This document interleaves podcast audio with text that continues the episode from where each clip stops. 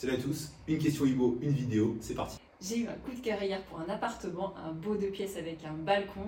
Seulement, j'y connais rien. À quoi je dois faire attention, surtout pour les documents, car on est en copropriété. Ah, la copropriété, pour les novices, des fois ça nous perd complètement. Alors, effectivement, le principe en copropriété, c'est que le sol est commun. Et donc, tout ce qui est construit sur ce sol va générer des charges qu'on va partager entre les copropriétaires. Ça peut être perçu comme une bonne chose, comme une mauvaise. Tu prends l'exemple d'une maison où la toiture est à changer, tu vas la payer toute seule. Mm. La- on va pas te l'imposer, mais tu vas la payer toute seule. À l'inverse, en copropriété, on peut t'imposer des choses par des règles de majorité de vote. Par contre, l'intégralité des frais sont séparés entre tout le monde. Ok, euh, séparé, mais au final, euh, qui décide, euh, qui paye combien? Alors, quand un immeuble se construit, on élabore un règlement de copropriété. Il y a en général, quand c'est récent, un géomètre qui vient et qui va délimiter des tantièmes. Donc chacun paye sa part pour des règles logiques. Et dans les immeubles récents, d'ailleurs, les règlements de copropriété sont bien faits. Si tu es au rez-de-chaussée, par exemple, tu ne payes pas les charges de l'ascenseur. Mm. Si tu es dans le premier bâtiment à l'entrée, tu ne vas pas payer les frais de ravalement du bâtiment numéro 3 qui est au fond de la cour. Donc c'est en général plutôt bien fait. C'est plutôt juste. Ouais. Ok. Euh, autre chose, euh, il me semble que c'est du chauffage collectif. Et ça, comment ça s'organise? Est-ce que tu as des conseils à me donner par rapport à ça? Oui, alors euh, dans l'idéal, notamment pour de l'investissement locatif, je conseillerais de ne pas acheter dans ces copropriétés-là avec des chauffages collectifs. C'est moins gênant pour les résidences principales. Euh, alors, deux cas de figure, soit à l'ancienne, on paye lié à ces tantièmes, peu importe ce qu'on consomme, on ne chauffe pas beaucoup, à fond, tout le monde va payer la même chose, lié au tantième selon la taille de l'appartement. De plus en plus, et heureusement, on met des répartiteurs, des compteurs divisionnaires sur chaque euh, compteur des appartements, etc. Ce qui fait que ça euh, évite de surchauffer. Et encore une fois, dans ce cas-là, chacun paye sa part. Et du coup, on, on répartit les frais de remplacement de la grosse chaudière et ainsi de suite. Donc ça peut encore être une fois un, un intérêt en résidence principale. Ok, bon, moi ça conforte mon choix.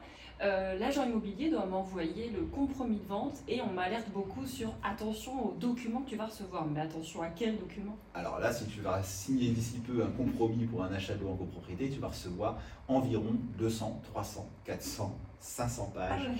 À lire. Donc le conseil numéro 1, et c'est impératif chez Vitenco, c'est d'avoir le projet avant. Tu dois recevoir au moins en copropriété deux jours avant les documents pour pouvoir les lire tranquillement. Je te rappelle que tu as 4 ou 500 pages à lire, Ouais, ça va être costaud. donc, donc il faut deux jours. Tu vas recevoir des choses très importantes, d'autres moins. Par exemple, le règlement de copropriété, sauf si tu as un projet spécifique, il a peu d'importance. Par contre, si tu as un projet spécifique, tu veux faire par exemple du Airbnb, tu veux faire de la colocation, tu es euh, profession libérale, euh, psychologue ou masseur ou je ne sais quoi, euh, ma, ma sœur comme Marlène, et ben ça peut avoir de grosses incidences le règlement de copropriété, donc tu dois y faire attention. Tu vas recevoir des documents plus importants. Tu vas recevoir, ça doit te parler, les trois derniers procès-verbaux d'Assemblée Générale. D'accord, c'est là où on détermine quels travaux à faire, c'est ça? Exactement, c'est là où il y a les votes et ça te donne vraiment euh, carnet de santé, la vie de la copropriété, donc les lire attentivement, notamment les dernières résolutions. Et dans chaque PV d'AG, tu as un dernier point, on appelle ça un point sans vote, sujet divers, etc. Moi j'adore le lire parce que c'est là où, où tout ce qui euh, n'était pas prévu dans la réunion, euh, Micheline qui se plaint de ci, Micheline qui dit qu'on devrait faire ça, etc. Et ben ça va être marqué en point divers, le dernier point du PV, et ça donne un, ça donne le poumon de la copro. D'accord, ok. Euh, après, euh, en termes de chiffres, moi je suis un peu perdue parce que là on est au milieu d'année. Euh, L'ancien propriétaire, il a dû payer des sommes afférentes aux charges. Et moi, comment savoir où va s'arrêter les comptes? Qu'est-ce que j'ai à payer? Est-ce que lui s'est constitué une bourse par rapport à cet immeuble aux travaux? Ouais, tout à fait. Depuis la loi Allure, il y a certaines obligations, fonds de travaux qu'on crée dans les copropriétés. Donc c'est de l'épargne que chacun des copropriétaires verse au syndic trimestriellement, qui est gardé en banque et qui doit être là pour faire face à des dépenses imprévues, urgentes, etc. La bonne nouvelle pour le vendeur, celui qui va vendre l'appartement, c'est que cette somme qu'il a épargnée va lui être remboursée par l'acheteur. Donc ça déjà, en théorie, un bon agent immobilier lors de la visite du bien, il est censé connaître soit précisément, soit au moins approximativement, le fonds de travaux que tu vas devoir rembourser. Pourquoi? Parce que des fois, on parle de quelques centaines d'euros. On a déjà vu chez Litenco des fonds de travaux supérieurs à 2000 euros.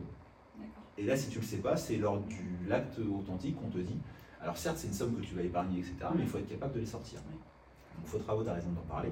Euh, le prêt état daté, un des documents aussi importants, va te confirmer également les dépenses provisionnées et réel des deux dernières années. Ça va te permettre de voir si la copropriété, elle est bien gérée, si elle dépense plus ou moins que ce qu'elle a prévu. Donc on a une copro qui dépense plus que ce qu'elle a prévu, bah, c'est pas forcément bon signe. Quand c'est moins, ça veut dire qu'elle est bien gérée, que le syndic est censé être efficace, etc. Et donc ces infos-là, tu vas les trouver dans le pré-état daté.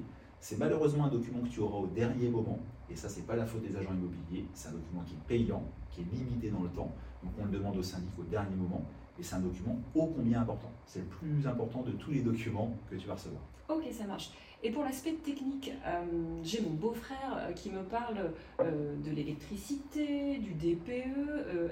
quels sont mes points d'alerte où bah, on va me dire surtout n'achète pas ou, au contraire achète Alors en copropriété, ça va être la même chose qu'une maison. Tu vas avoir tes diagnostics partie privative. Mhm. Par contre, tu vas aussi avoir des diagnostics partie commune, notamment les diagnostics liés à la présence ou à l'absence d'amiante.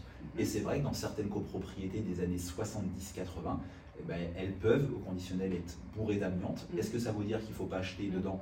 Pas forcément. Vous pouvez être dans un secteur où les prix sont élevés et vous ne pouvez être amené à acheter que ça. Et si on peut l'éviter, bah, c'est quand, même, quand même mieux. Parce que l'amiante était, euh, jusqu'en 1997, complètement autorisé, donc on en mettait un peu partout. Ok. Et avant de signer, est-ce que tu aurais du coup un dernier conseil? Alors pourquoi pas si tu es euh, jeune, tu m'as l'air d'être, si tu es jeune, un peu perdu pour un achat en copro, bah, te mm. faire représenter par un notaire, c'est gratuit, ça ne coûte pas un centime de plus. Mhm. Le notaire, le vendeur pardon, a son notaire, c'est lui, selon la région, c'est le cas en Normandie, qui va rédiger l'acte, donc ça va être lui le, vrai patron, le mhm. taulier du dossier, mais tu peux, sans que ça coûte un centime de plus, demander à avoir un notaire assistant, et il va justement lire le compromis, lire les annexes et te conseiller. Donc ça peut être le petit, le petit conseil, prendre un notaire euh, acquéreur, assistant. Ok, merci Patrick. Ciao